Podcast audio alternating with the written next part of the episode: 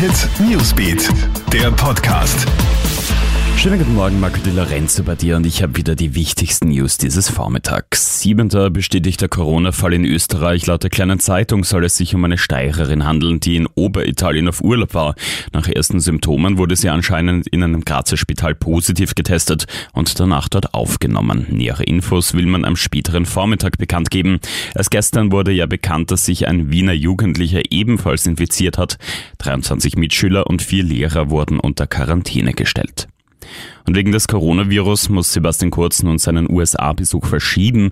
Der Bundeskanzler hätte morgen nach Washington reisen sollen. Am Dienstag hätte ihn US-Präsident Donald Trump bereits zum zweiten Mal empfangen.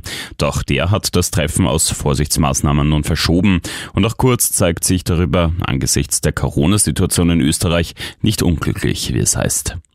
Eifersuchtsdrama in Tirol in Hopfgarten ist gestern ein 46-Jähriger auf einen Mann losgegangen, den er zuvor am Beifahrersitz im Auto seiner Frau gesehen hat.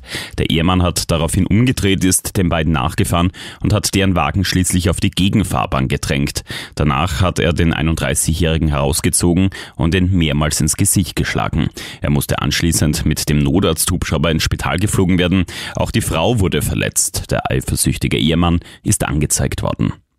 Und Salzburg verabschiedet sich aus der Fußball-Europa League vor heimischen Fans im Rückspiel. War gestern immerhin ein 2 zu 2 gegen Eintracht Frankfurt drinnen. Nach der 1 zu 4 Auswärtsniederlage hat das aber nicht gereicht, um ins Achtelfinale aufzusteigen. Trainer Jesse Marsh zeigt sich mit der Gesamtleistung trotzdem zufrieden. Wir müssen äh, mit der ganzen Mannschaft äh, besser verteidigen in, in ein paar Situationen.